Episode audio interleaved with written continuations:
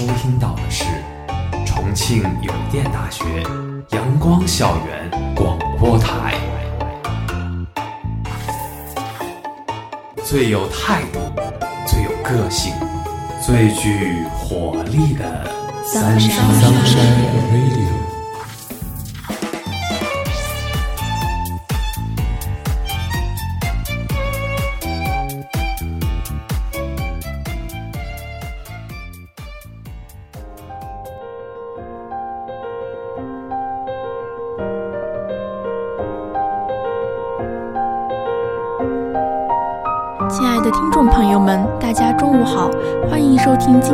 光校园广播台，我是你们的主播我残姑娘，我是主播林金木。相信大家在中学时期都或多或少的阅读过青春文学作品。是的，近年来市面上出版的文学作品越来越多，倾向于青春化的作品也越来越多，娱乐化和鸡汤化似乎已经成为了畅销书籍的代名词。是的，翻开这些畅销书籍的榜单，我们不难发现，已经先后诞生了北大最帅双胞胎、文武双全的网络写手李尚龙、全民鸡汤代言人咪蒙，还有教你孤独却虽败犹荣的刘同等等等等。而也正是这些写手的书，基本不需要灵魂的深度思考，却一度成为市场上的畅销书目，备受学生青年的青睐。反而那些真正有价值的书目却被忽视。不由得呀，就让我们想到了那句话：知道周迅的人越来越多，知道鲁迅的人却越来越少；知道关之琳的人越来越多，知道卞之琳的人却越来越少；渴望爱情的人越来越多，了解爱情的学生却越来越少。是的，那咱们今天这期节目就来聊一聊当今社会关于青春文学发展的这个热点话题。首先，让我们来和大家介绍几本具有影响力的青春文学类书籍。我印象最深刻的呢是韩寒的早期代表作品。作为一个认真阅读了《三重门》的人，我情不自禁的要来介绍一下这本书。该书通过少年林宇翔的视角，向读者揭示了一个真实的高中生的生活，把亲子关系、师生关系、同学关系的种种矛盾和问题展现开来，体现了一种学生式的思考、困惑还有梦想。那金木，既然你说了你认真的阅读了《三重门》这本书，那你知道这三重指的是哪三重吗？这三重的意思啊，应该就是三种考试、三道门的意思吧？其实并不是你所说的这样，这三重门真正的意义指的是礼仪、制度。这个名字呢，来自《礼记·中庸篇》：“王天下有三重焉，其寡过矣乎？”我记得作者韩寒在年轻的时候，为了如何让书名显得有文化一点，经过了反复的思量，才取下了这个为人多次误读为“三种考试三道门”的名字。好的，既然你都已经如此熟知了，那就让我们接着来介绍一下这本书吧。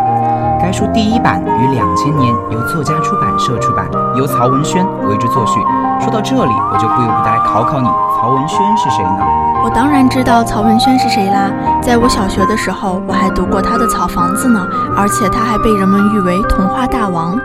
看来是难不倒你。既然曹文轩已经这么有知名度了，由他来作序的书，肯定是刚刚发行的时候就是销售一空。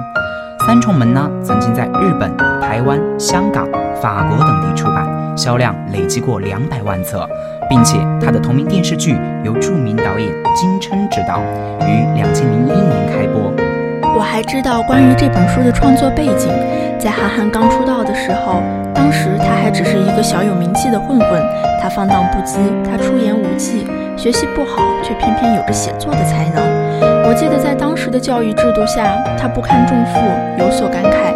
有人能够阻止他去思考，于是呀，他的独特的思想便如脱缰的野马一般，将一腔情绪发泄于纸张上面。以自己的经历为主角背景，创造了林宇翔这个角色，也把新一代的年轻人的叛逆思想写得入木三分。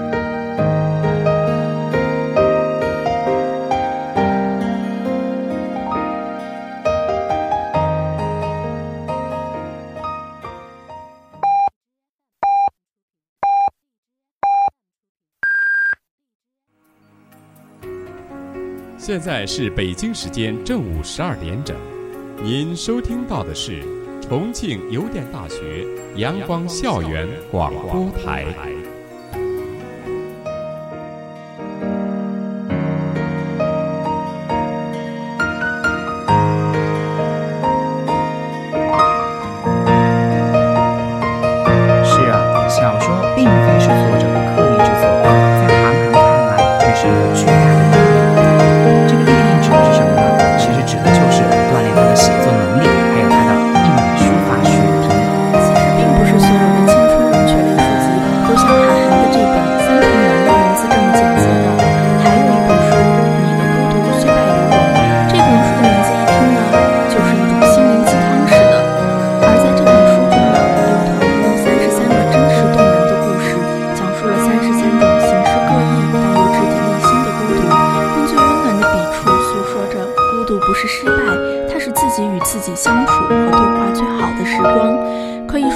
都还原了他在追梦时刻的心态和对周遭事物、对世界的看法吧。其实你说到刘同啊，我还想到了一本书，这本书呢是得到了刘同的亲情推荐，它就是苑子文和苑子豪联名出版的《我们都一样年轻又彷徨》。我还记得那个时候我在被窝里面躲着看这本书，书里面的内容写道：有些人不怕没路，只怕迷路；有些人不怕毕业，只怕分别。有些人不怕独处，只怕错过；有些人不怕遗憾，只怕后悔；有些人不怕误解，只怕没人能懂。我们都一样，在疲惫不堪之后保持热血，在面临选择时渴望清醒，在头破血流里继续前进，在孤独迷茫中坚守自我。其实这段文字对于我的最大感触就是，让我在我的青春期里面有了一碗浓浓的方向。那相对于你对这本书中内容的了解，我对这本书的两位作者可能了解的更多一些。这两位作者是一对双胞胎，他们双双考入了北大，在当时也是引起了不小的轰动的。而且他们两次受邀参加了《鲁豫有约》，在我的理解中啊，能够参加《鲁豫有约》和开讲啦这种节目，可以说都是比较成功的人士了。正如你所说，正是因为他们参加《》了，这也奠定了他们作为新晋作者的一个荣誉身份。同时，说到新晋作者，会由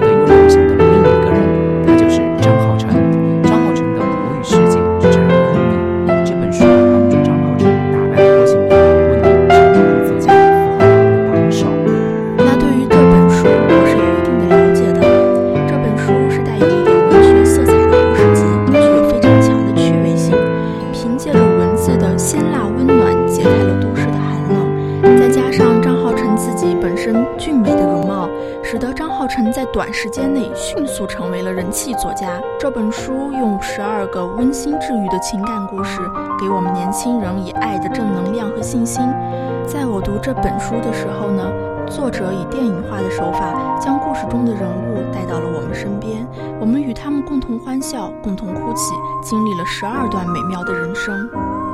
其实啊，我们在聊了这么多的青春文学书籍之后，我也有一点点小小的感想，那就是青春文学在我们的生活中已经越来越常见，而正是由于这种常见，它给我们的生活也带来了极大的影响。那因为我自身对青春文学类作品也比较感兴趣，所以我专门进入书店进行了一个观察。看了一些摆放在最显眼的位置的书籍是什么，以及摆在畅销文学这个架子上的是什么种类的书籍。我呢比较了一下近几年来比较畅销的书目，从书籍的本质进行了挖掘和思考。那我们现在可以从内容、思想、文学价值上面进行分析和比较，可以大致找到呢该类书籍的共同点以及它们总的朝向，挖掘它们是否真正的存在文学价值，也可以深入思考到。他们为什么可以在市场上如此受欢迎，以及他们与时代的一些必要联系，是否是因为现在的社会对北漂、沪漂、杭漂的要求过于苛刻，导致他们只能从莫须有的思维环境当中寻找到自己最本真的美好？其实吧，说到这里，就不由得让我想到一个观点：我们生活在一个过于理性的社会，怎么说呢？或者说这是一个过于弱肉强食的社会吧？很多刚刚毕业的学生的一腔热血，在经历了现实的磨砺之后，会变得光泽不再。就像他曾经在学校里的梦想被现实击破的粉碎，但是呢，他们仍然会在自己的内心深处继续保持着那一点点小小的希望。也正是这一点点小小的希望，给了他们在茫茫人海中找到自己的价值，去生存下去的意义。所以呢，正因如此，青春文学类书籍的出现，点燃了他们心中的那盏灯，也是他们原已破灭的梦想。稍有复燃的趋势，在合理的范围之内呢，让他们得到了臆想式的满足。根据我自己从初中到现在读了诸如《三生三世十里桃花》和《以身消墨》这些小说之后，我大概把这些书籍分为了两类。在第一类中呢，主人公大都是一些正在打拼的青年，或者是一些含着金汤匙出生的霸道总裁。在这类书籍中，处于迷茫奋斗时期的青年，因为有了女主角的鼓励和帮助，有了坚持不懈的动力和勇气，有了深夜回家仍然亮起的明灯，于是这些青年异于常人的发愤图强，经历一段不堪回首的往事之后，终于功成名就，坐拥了江山与美人。而另外一类书籍呢，霸道总裁则是一开始就有了主角光环，各种超能力应有尽有，直接满足了女主人公在剧情里面所需要的一切，这就使得很多网友在微博上吐槽，很多女主人公都是白莲花傻白甜的人设，使得女主角在短时间内平步青云。但是呢，无论是霸道总裁还是打拼派。在某种层面上满足了正在奋斗的青年，尤其是以女性居多的幻想，使得自己也产生了奋斗下去的欲望，与书中的主人公在某些特定时刻产生了某些共鸣。透过这个规律呀，我们也可以发现某些特定的事情，诸如虽然小说中的情节还有人物都是设定的非常完美的，但是现实呢，确实是一个很骨感的东西。书中的人物啊，其实都是作者。经历了长时间的走访和暗查以后得到的。既然是作者经历了长时间的走访和暗查，那么作者在创作的时候就肯定是以提高销量为目的的，而这也导致了作者在创作的时候肯定是要去迎合和满足市场读者的需求，这也就是所谓的放长线钓大鱼吧。而与此同时呢，我们不难发现，能够在激烈的市场竞争中打败绝大多数竞争对手，从而脱颖而出的优秀者，终究是为少数的。仅仅停留在臆想阶段的年轻人是无法得到进步的机会的，唯有脚踏实地才能够铸就成功。就像你刚才所说的，青春文学呀，给了我们很多臆想式的满足，而正是这种臆想式的满足，让青春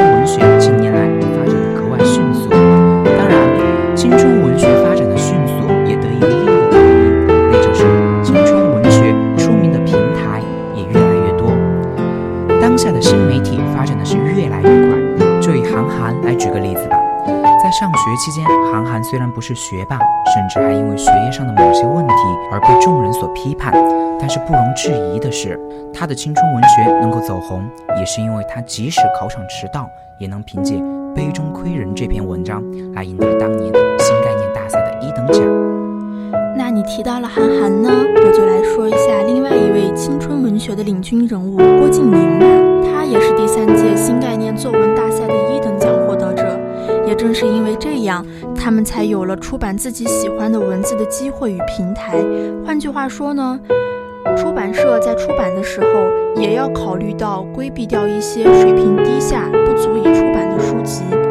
而现在新媒体发展又过于迅速，想要让自己的书稿受到大众的关注，出书已经不是唯一的途径了。很多写手都会选择把自己的文字发表在网络上，等产生了一点的社会效益以后，才将其进行出版。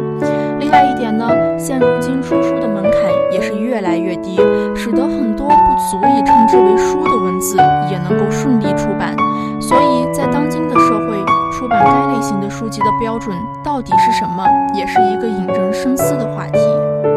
其实这个问题并不难以回答，在我们当今的这个时代之下，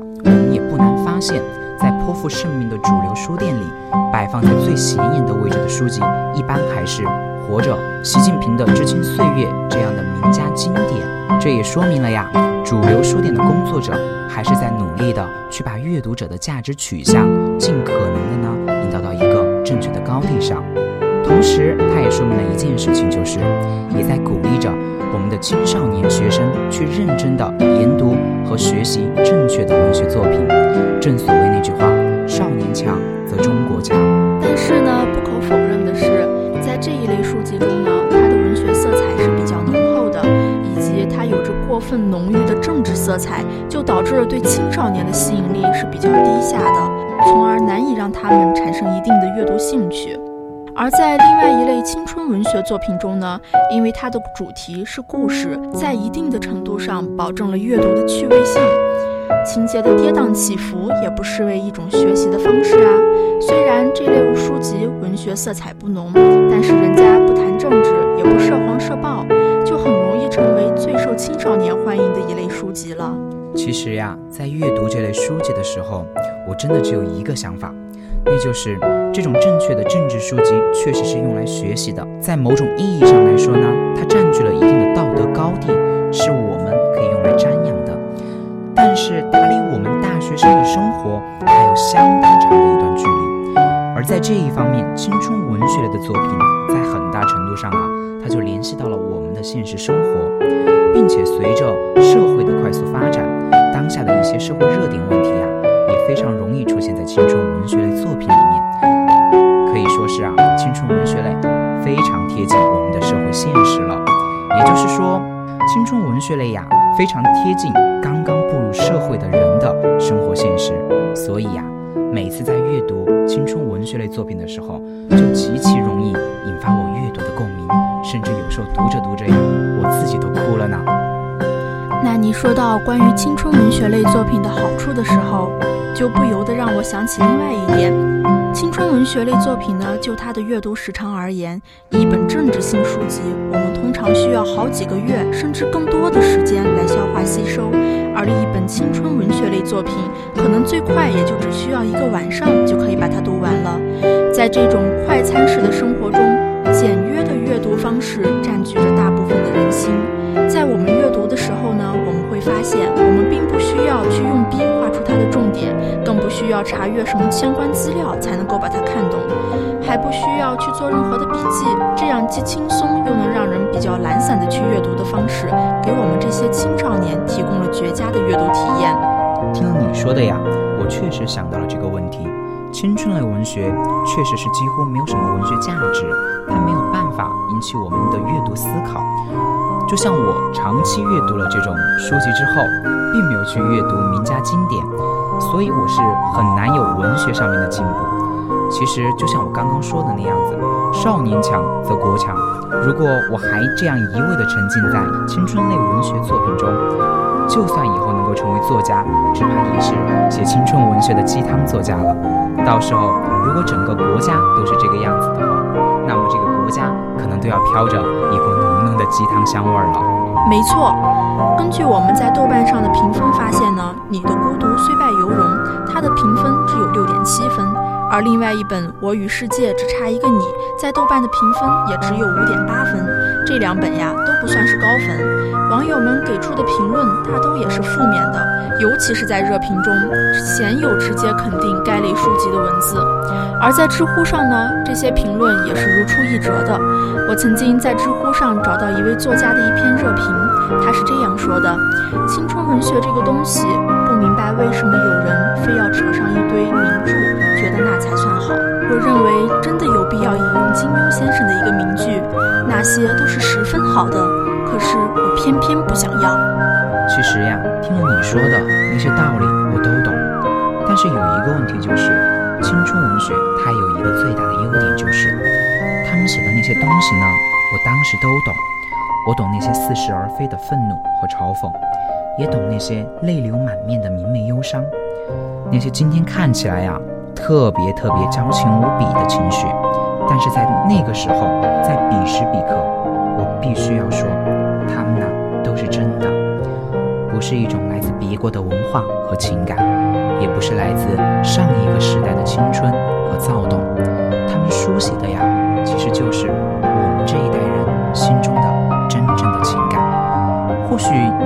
有点浅薄，也或许你会觉得它不够那么的有力量，但是它真的很真实。对于那个年纪的我来说，是真正的有情感上的共鸣。没错，说到共鸣呢，我们还不难了解到，很多高中生啊，在课余时间进行摘抄的时候，很喜欢在阅读这类书籍之后，并对这些书籍进行摘抄。在考场上呢，也很喜欢引用这类书籍里面的文字。学对我们坦言说，这类书籍里面的文字都很励志，也很优雅。更重要的是，老师一般都不会阅读过。比如说，每个故事都需要一个结局，但没有结局的叫做人生。在考场作文中，如果能够引用这样的文字，就可以在最大程度上吸引老师的阅读兴趣，也能使文章变得更为优雅、更有深度。因此，这一类文章的文字就深受了学生的青睐。这也能够从某种程度上侧面体现出高中老师对青春文学类作品价值的默认了。但是呢，当我们进入大学以后啊，鲜有老师知道或者是了解这一类文字，也几乎并不会有什么老师愿意去阅读这一类文字，那就恰恰从正统上说明了青春文学仍然属于肤浅一类的书籍。我们要想提高阅读水平和写作能力啊，还是要依靠经典的、经历时光考验后被遗留下来的文字。确实，青春文学毕竟还是属于比较浅薄的一类书籍。但是也有一个现象很有趣，就是为什么越来越多的人愿意去关注青春文学？从我自身而言，大概就是我在看每一本青春文学的时候，都能够在书中去找到自己曾经的影子，并且借着这本书得到那么一点点的慰藉。就目前而来看吧，中国梦的影响力是越来越大，我们每个人几乎都有着一丝不切实际的鸿鹄之志。当然，也正因为如此，我也曾想过能够在毕业之后去北漂、沪漂、杭漂。可是很现实的一个问题就是，社会对我这种想去漂泊的人，或者那些已经是越来越高。因为呀，这些大城市它坐拥着整个中国最好的资源，同时啊，它也装载着我们这些人沉甸甸的梦想。我曾经呢在知乎上看到一位知乎网友这样写道：“北京好不好？当然好，我喜欢各种博物馆、各种展览、各种演出，还有无数的可以做自己喜欢的事情的机会。可是想了想啊，在实习的时候，在微软和百度各种大牛，那些拿了原始股的元老们，为了换到海淀学区而奔来奔去，还有那些国际知名学者们拿着个楼包配。”却只能住回回龙观，每天还要避开早高峰，而六点就出门。再回头看看自己，终极此生可能也不见得能够赶得上人家那么好的真的是看不到一点希望。所以呢，在一怒之下就考了 GT，申请来了美国读书。相比于北京啊。美国又无聊又不好吃，妹子又少，但是呢，唯一的好处就是能够有希望，有绿卡，有不愁生活的钱和住得舒服的大房子，这些都是眼睛能够看得到的，也是我的身体能够真真实实感受得到的。说真的，如果我有能力在北京搞定户口和能走路上班的小房子，我是肯定会留在那里潇洒快活的。可惜我们的故乡。容不下我们的梦想，现实啊，就是这么的残酷。而青春文学在这种时候，它就像一所小房子一样，为我们这些想漂泊或者已经在漂泊的人，提供一个精神上的港湾。既然青春文学承载着这么庞大的一个受众群体，那么它也应该负起青春文学自己应该负责的使命。所谓那句话，欲戴皇冠，必承其重。那么，怎么才能把青春文学写得更为文学？这想来也应该是青春文学作者最应该思考的事情吧。如果有一天青春文学在能够不失其本质意义的同时，兼具做到了文化价值的同时啊，那么想必到受青春文学它的影响会更加广大，同时我所喜爱的青春文学也会迎来更广阔的天空吧。说到关于青春文学能够迎来更广阔的天空呢，我们不难发现，在近几年里，青春文学被改编成电影、电视剧的现象越来越频繁地出现在市面上。大多数成功的青春文学和电影背后都有一部已出版的小说作为它的支撑，几乎每一个观众都会提到在其中看到了自己的影子，